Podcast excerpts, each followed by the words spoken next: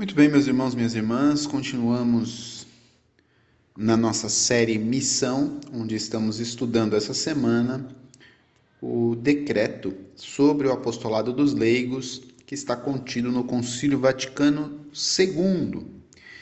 É, depois que falamos um pouquinho sobre a vocação dos leigos ao apostolado e também dos fins a atingir com este apostolado dos leigos, agora no capítulo 3 deste decreto, nós vamos falar dos vários campos de apostolado. Então a igreja ela já nos dá a pista, é, sem necessariamente criar uma restrição de outros campos, mas ela dá a pista, ela dá a indicação de quais são os campos de apostolado que os leigos são convidados a se introduzir ou atuar. Então, no parágrafo 9, o concílio vai dizer assim: os leigos exercem o seu múltiplice, múltiplice apostolado tanto na igreja como no mundo. Então, importante, esse múltiplo apostolado, ele é exercício tanto na igreja como no mundo. Existem leigos que exercem o seu apostolado na igreja. E existem leigos que exercem o seu apostolado no mundo, impregnando de valores cristãos o mundo. Numa e noutra destas ordens se abrem vários campos de atuação apostólica, que é o que nós iremos ver aqui. Queremos recordar aqui os principais. Então a igreja vai dar uma lista desses principais campos de apostolado. E nestes campos nós vamos ver um pouquinho mais de detalhe dentro deste próprio decreto o que a igreja diz. Quais são os principais campos de apostolado leigo? São os seguintes, diz assim o concílio: as comunidades da igreja a família, os jovens, o ambiente social e a ordem nacional e internacional. Vou repetir. Os principais campos de apostolado dos leigos são os seguintes: as comunidades da igreja, a família, os jovens, o ambiente social e a ordem nacional e internacional. A partir disso, vamos ver o que o concílio fala de cada um deles, para que a gente possa compreender esses campos de apostolado e como é a nossa atuação dentro de cada um deles. A comunidade da igreja, no parágrafo 10 do capítulo 3. Como participantes do munus de Cristo, sacerdote, profeta e rei, os leigos têm a sua parte ativa na vida e ação da igreja. Dentro das comunidades da igreja, a sua ação é tão necessária que sem ela o próprio apostolado dos pastores não pode, a maior parte das vezes, surtir o seu pleno efeito. Então, veja bem, dentro das comunidades da igreja, então, aí dentro da sua paróquia, dentro da sua comunidade, você como participante desta comunidade, no munus de Cristo, sacerdote, profeta e rei, no dia do seu batismo, você foi ungido como no Cristo, sacerdote, profeta e rei. Você tem uma vida ativa dentro da comunidade. E dentro desta comunidade, você é convidado a cooperar com os pastores, com os padres, com os bispos. E se você olhar a realidade hoje das nossas paróquias e das nossas comunidades, você perceberá quão importante é o papel desses cooperadores. É óbvio de que não dá para você imaginar a igreja sem o sacerdote. O sacerdote é primordial. Ele é a própria ação da própria pessoa do Cristo. Ele atua em persona Christi, na administração dos sacramentos. Mas como é importante o papel dos leigos como cooperadores dos ministros ordenados. É tanto que o concílio diz que é tão necessário que sem ela o próprio apostolado dos pastores não pode surtir o pleno efeito. E não pode surtir o pleno efeito por quê? Porque hoje, diante das dimensões, principalmente territoriais das nossas paróquias e das nossas comunidades, o trabalho do sacerdote sem a cooperação dos leigos se tornaria menos frutífero na perspectiva de surtir o pleno efeito, de chegar ao mesmo número de pessoas ou no mesmo processo organizacional, quando você olha para as dimensões geográficas e de organização das nossas comunidades. Então, a comunidade é o primeiro lugar onde o concílio cita como este campo de atuação do apostolado leigo. E ele termina no parágrafo 10 falando: Sejam, portanto, solícitos pelas necessidades do povo de Deus dispersos por todo o mundo. Em primeiro lugar, façam suas as obras missionárias, prestando-lhes auxílio material e até pessoal. Com efeito, é obrigação e honra para os cristãos restituir a Deus parte dos bens que dele recebem. Muito bem. Então, o segundo campo de atuação é a família. E assim o concílio vai nos dizer no parágrafo 11: uma vez que o Criador de todas as coisas constitui a comunidade conjugal como princípio e fundamento da sociedade humana, e pela sua graça a tornou grande sacramento em Cristo e na Igreja, o apostolado dos cônjuges e das famílias tem importância singular tanto para a Igreja como para a sociedade civil. Então, o apostolado junto às famílias vai nos dar, primeiro, nos apontar esta dimensão sagrada da família.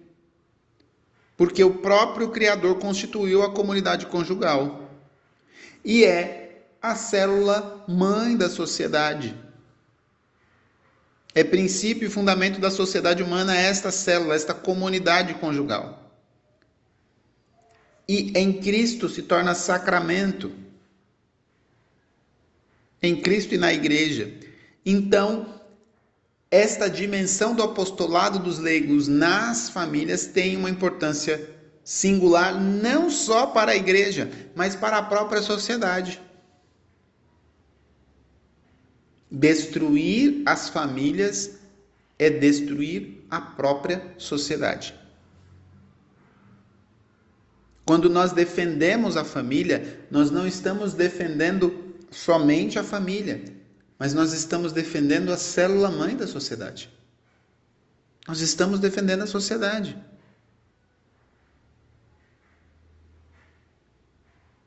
Por isso, como leigos e leigas, nós precisamos assumir o compromisso por vivermos em uma família, por sermos membros de uma família, nós devemos assumir o compromisso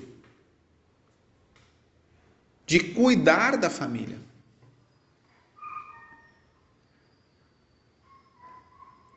O concílio vai nos dizer assim, um pouco mais abaixo. Foi sempre dever dos cônjuges, hoje, porém, constitui a parte principal do seu apostolado manifestar e provar pela sua vida a indissolubilidade e santidade do vínculo matrimonial. Então, o primeiro passo, eu que sou casado, você que é casada, casado, você que recebeu o matrimônio, o sacramento do matrimônio, você deve manifestar e provar pela sua vida a indissolubilidade e a santidade deste vínculo matrimonial testemunhar a sua fidelidade. Testemunhar a fidelidade à sua esposa, ao seu esposo. Isso já é um grande testemunho para o mundo, isso já é um grande apostolado leigo. Mas também o concílio diz afirmar intrepidamente o dever e o direito conferido aos pais e aos tutores de educar cristamente a prole, os filhos. Então, veja, defender, afirmar o dever e o direito. Veja, é dever da família cristã, católica, como aos seus pais ou seus tutores, educar cristamente os seus filhos. É dever e direito educar os filhos na fé. Mas também o concílio vai dizer defender a dignidade e a legítima autonomia da família. Então, testemunhar a fidelidade, a indissolubilidade, a santidade do vínculo matrimonial. Afirmar o dever e o direito de educar os filhos na fé. Que todo pai, toda mãe, todo tutor de uma criança tem o dever e o direito de educar na fé. E nós precisamos defender este direito nos dias de hoje. E defender a dignidade e a legítima autonomia da família.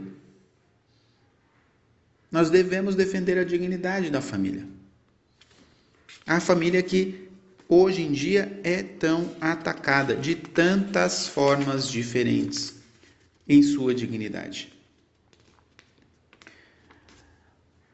O concílio ainda vai nos dizer assim, bem no finalzinho do parágrafo 11: as famílias cristãs sendo coerentes na sua vida toda com o evangelho e dando exemplo do matrimônio cristão, oferecem ao mundo um preciosíssimo testemunho de Cristo.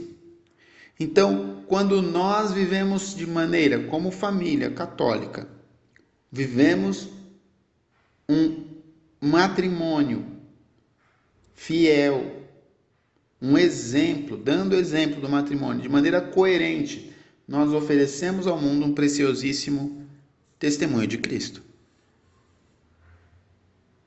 Nós oferecemos ao mundo um lindíssimo testemunho de Cristo. Porque é óbvio de que nós vemos cada vez de maneira mais comum a infidelidade acontecendo, os divórcios acontecendo. E aqui eu estou falando tudo isso não é para apontar o dedo para ninguém. Muito pelo contrário, existem tantas e tantas pessoas que precisam ser ajudadas. E aí está uma missão nossa, de leigo e leiga, de como leigos e leigas ajudar os casais que estão em crise para superarem as crises matrimoniais, muitas vezes as situações de infidelidade que viveram ou sofreram, as crises que estão levando aos divórcios. Ao mesmo tempo, preparar os jovens casar, casais para assumir o compromisso do matrimônio, existe uma vasta, uma imensidão de formas, de campos de atuação dentro da família para o apostolado leigo. E é óbvio que essas famílias que querem assumir este apostolado devem se reunir de maneira organizada em suas comunidades, em associações. É assim que o concílio termina o parágrafo 11 dizendo: para poderem mais facilmente atingir os fins do seu apostolado, pode ser oportuno que as famílias se reúnam em associações. E existem tantas e tantas. Nós podemos citar, pelo menos aqui, a nossa diocese, por exemplo, o exemplo da própria pastoral da família, a pastoral familiar, que exerce um grande trabalho em inúmeras frentes e que é formado por sua maioria de leigos e leigas que assumem e se organizam dentro da pastoral para atender a tantas famílias. Então, aí está mais um campo de atuação. Outro campo de atuação que nós vamos ver agora são os jovens Parágrafo 12, o concílio vai dizer assim: os jovens exercem uma influência da máxima importância na sociedade atual. As circunstâncias da sua vida, a sua mentalidade e as próprias relações com a família estão muito mudadas. Muitas vezes passam com demasiada rapidez a uma nova condição social e econômica, enquanto, porém, de dia para dia cresce a sua importância social e também política, mostram-se como que impreparados para receberem com a devida aptidão novos encargos. Em sua influência crescente na sociedade, exige deles atuação apostólica correspondente, para a qual a sua própria índole natural os dispõe. Então, primeira coisa é que a igreja nos vai apresentar uma situação que já era realidade quando aconteceu o Concílio Vaticano II na década de 60 e que é mais realidade ainda agora no tempo presente que nós vivemos. Os jovens eles têm uma grande influência na sociedade atual.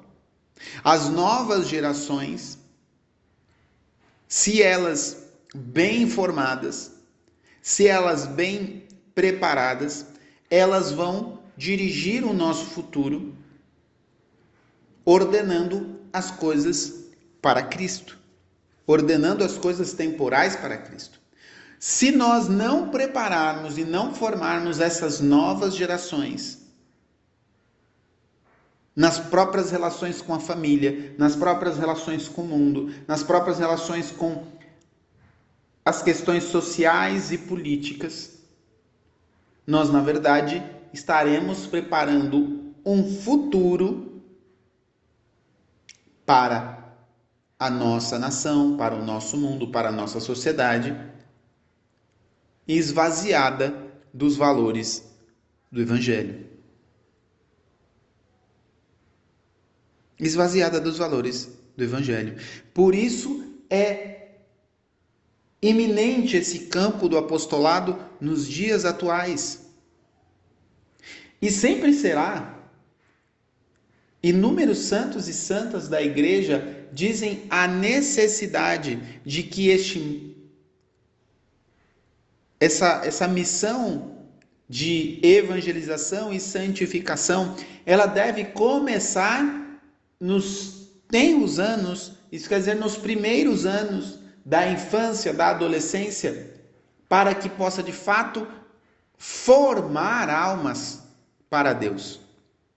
Não é que as pessoas que têm mais idade não podem se encontrar com Deus, tendo uma vida, uma, vivido uma vida longe de Deus. É óbvio que podem, mas é muito mais difícil você mudar os costumes, mudar para uma vida virtuosa, tendo passado uma vida inteira nos vícios. Isso não quer dizer que é impossível. Eu conheço inúmeras pessoas que tiveram um encontro com Deus já na sua idade adulta ou até mesmo na velhice e tiveram uma mudança radical de vida. Mas quando desde muito jovem, de adolescente, tem este encontro com Deus e tem a possibilidade de cultivar uma vida virtuosa, a chance de crescer nesta vida virtuosa, sendo fiel, exercitando as virtudes e crescer de fato numa vida de santidade é muito maior. Até porque não está enraizado nos vícios, vai formando a personalidade e já orientando para Deus. Por isso, os jovens, dentro deste campo, eles devem exercer o seu apostolado, sendo jovens, já devem exercer o seu apostolado com os próprios jovens, falando-lhes a mesma língua. É isso que o concílio vai dizer logo abaixo. Eles devem tornar-se os primeiros e os imediatos apóstolos dos jovens, exercendo o apostolado pessoal entre os seus próprios companheiros, tendo em conta o ambiente social onde vivem. O jovem consegue se comunicar melhor com outro jovem. O jovem consegue se comunicar melhor com outro jovem. O concílio continua dizendo que os adultos estimulem a juventude ao apostolado, primeiro pelo exemplo, e oferecida a oportunidade também por conselhos prudentes e auxílio válido. Veja, os adultos também têm a missão de colaborar com a juventude neste apostolado leigo. Primeiro pelo exemplo, mas também por conselhos prudentes e o auxílio válido de orientação, de direção, de acompanhamento. E os jovens, de sua parte, cultivem a reverência e a confiança aos adultos. E aí o concílio termina exortando os jovens, embora sejam naturalmente inclinados às inovações, e nós sabemos que os jovens inovam muito, inclusive no campo da evangelização, também tenham todavia, no devido apreço às tradições louváveis. Que a inovação que a juventude traz não apague as tradições da igreja, mas colaborem para o seu avivamento. Colaborem para o seu avivamento. Muito bem. Depois deste campo dos jovens, nós vamos para o ambiente social, no parágrafo 13, que vai dizer assim: o apostolado no meio social, isto é, o empenho de informar de espírito cristão a mente e os costumes, as leis e as estruturas da comunidade em que se vive, é de tal maneira munus e obrigação dos leigos que nunca pode ser devidamente realizado por outrem. Veja, o apostolado no meio social, o que é o apostolado no meio social, no ambiente social? É o empenho de informar, isso quer dizer, de fazer tomar forma do espírito cristão o que a mente, isso quer dizer uma metanoia, uma mudança de mentalidade, os costumes, então que passa a ser costume, costume na vida das pessoas, costume na sociedade, as leis, isso quer dizer, envolve as questões legislativas, dentro da questão política dos legisladores, os vereadores, deputados estaduais, federais e assim por diante, os senadores. E as estruturas da comunidade, tudo aquilo que nós fazemos buscando uma mudança nas estruturas. Isto é papel dos leigos. Os sacerdotes não devem entrar nas questões políticas. Isto é papel dos leigos. Isto é meu papel, é seu papel. De de fato debater essas questões, de buscar tomar forma do espírito cristão essas questões dentro da nossa sociedade essas questões dentro da nossa sociedade. E isso é importante que nós tenhamos visão. Nós tenhamos visão. Por quê? Porque nós precisamos ordenar as coisas temporais para Cristo. Precisamos ordenar as coisas temporais para Cristo. Nós vivemos em uma sociedade que tem cada vez mais se descristianizado. Nós vivemos em uma sociedade que tem cada vez mais tirado Cristo do centro. Nós vivemos em um país que em sua maioria de cidadãos se declaram católicos. Ainda, não sei por quanto tempo, mas que tem um contexto social e político profundamente marcado por valores anticristãos, anticatólicos, nas suas lideranças de uma maneira geral, sociais e políticas. Nós vemos isso todos os dias. Sejam nas questões mais locais, sejam nas questões mais a nível estadual, federal, nós podemos ver os escândalos que nós temos aos montes de corrupção, de mentira, de diz que me disse. Por que isso acontece?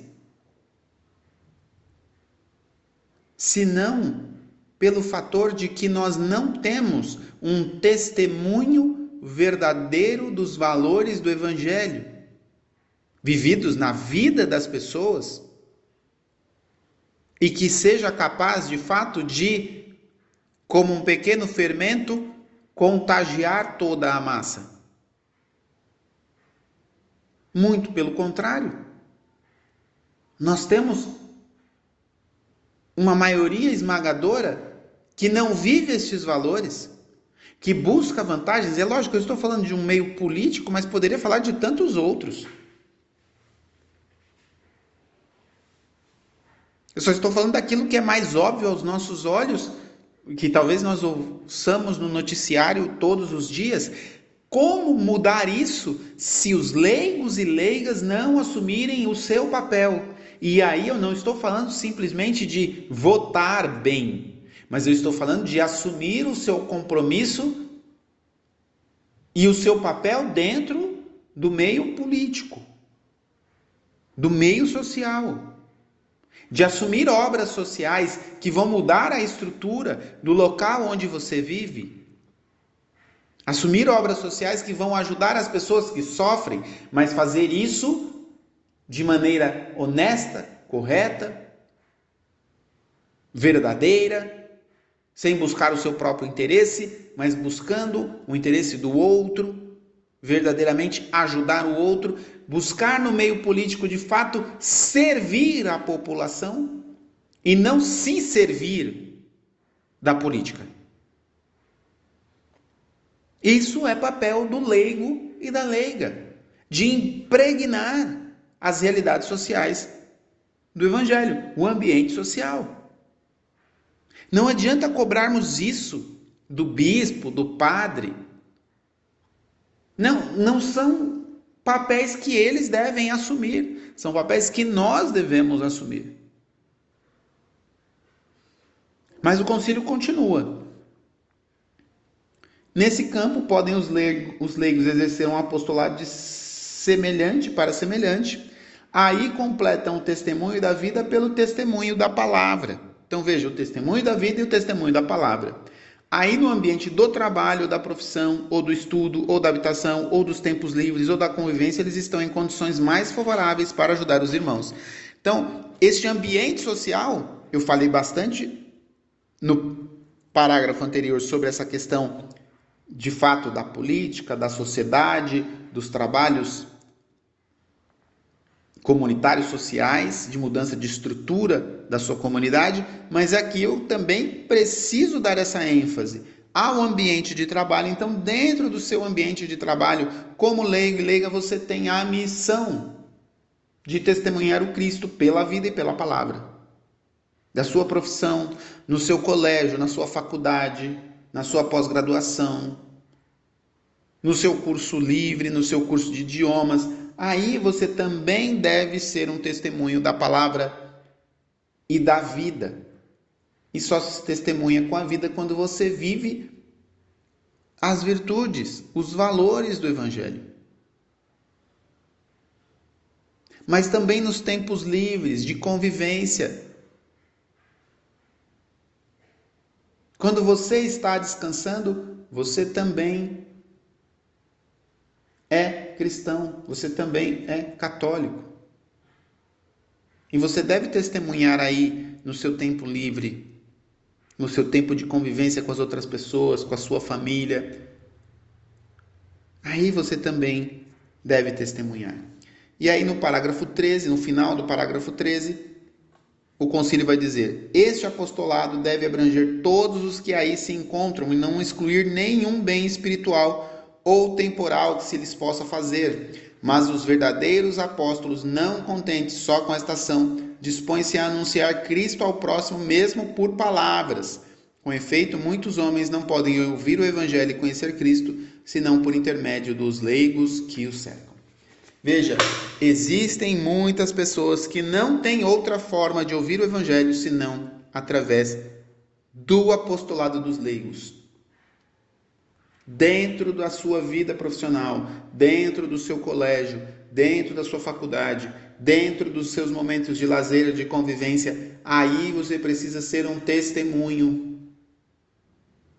É necessário que as pessoas consigam ler Cristo na sua vida. Como dizia São Francisco de Assis, anuncie o evangelho, se necessário, use palavras. Isso quer dizer, a sua vida precisa ser um anúncio do evangelho, mesmo que você não fale uma palavra, precisa ser um anúncio do evangelho. Muito bem, vamos seguir, que já está longo o áudio. Então, também temos um outro campo do apostolado leigo, que é a ordem nacional e internacional. Então, o que, que é isso? Parágrafo 14. Abre-se um campo imenso de apostolado na ordem nacional e internacional, onde os leigos, sobretudo, são ministros da sabedoria cristã. Na piedade para com a pátria e no fiel cumprimento dos deveres cívicos, os católicos sintam-se obrigados a promover o verdadeiro bem comum e assim façam valer o peso de sua opinião para que o poder civil se exerça com a justiça e as leis estejam de acordo com os preceitos morais e com o bem comum. Veja, assumir na sociedade este nosso papel. Diante do poder civil, para que se exerça a, com justiça as leis e que estas estejam de acordo com os preceitos morais com o bem comum. Buscar o bem comum. E aqui, o que o concílio vai nos exortar é que os católicos que têm essa perícia nos negócios públicos e que estejam devidamente formados na fé e na doutrina cristã, não recusem exercer cargos públicos. Veja, não se recusem exercer cargos públicos. Porque por meio deles, exercidos devidamente, é que eles vão poder promover o bem comum e simultaneamente abrir o caminho ao evangelho. Isso quer dizer exercer o bem comum para com todos e ao mesmo tempo e ao mesmo tempo impregnar as realidades com os valores do evangelho. E aqui precisamos dizer com todas as letras, minha gente, os valores do evangelho não são valores anti-humanos ou desumanizantes, muito pelo contrário. O ser humano atinge a plenitude de sua humanidade quando atinge a maturidade de Cristo. Portanto, quando nós cultivamos e impregnamos a nossa sociedade com os valores do Evangelho, nós estamos verdadeiramente levando as pessoas a uma maturidade humana que dificilmente elas alcançariam se não fosse pela vivência dos valores do Evangelho. Aí continua o concílio dizendo: procurem os católicos cooperar com todos os homens de boa vontade na promoção de tudo o que é verdadeiro. Veja, nós, dentro deste meio, da ordem nacional e internacional, dos meios públicos, nós somos chamados a cooperar com todos os homens de boa vontade, não só aqueles que defendem os valores que nós acreditamos, mas todos os homens de boa vontade, que defendem bons valores para a humanidade e para a sociedade, tudo aquilo que é verdadeiro, tudo aquilo que é justo, tudo aquilo que é santo, tudo aquilo que é amável. Nós somos chamados a cooperar com todos eles. E aí nós concluímos esses principais campos que eu faço questão aqui de repetir ao final deste áudio. Os principais campos de apostolado são os seguintes, segundo o Concílio Vaticano II. Segundo, os campos de apostolado para nós leigos, as comunidades da igreja, a família, os jovens, o ambiente social e a ordem nacional e internacional. Que nós possamos pedir a intercessão da Virgem Maria e clamar que ela possa nos conduzir para entrarmos nestes campos e nos indicar onde podemos melhor frutificar o nosso apostolado, em qual campo nós somos chamados a semear. Dentro destes diversos campos de apostolado, Deus tem um ou mais de um reservado especialmente para que eu possa semear as sementes do reino, os valores do Evangelho. Deus abençoe você.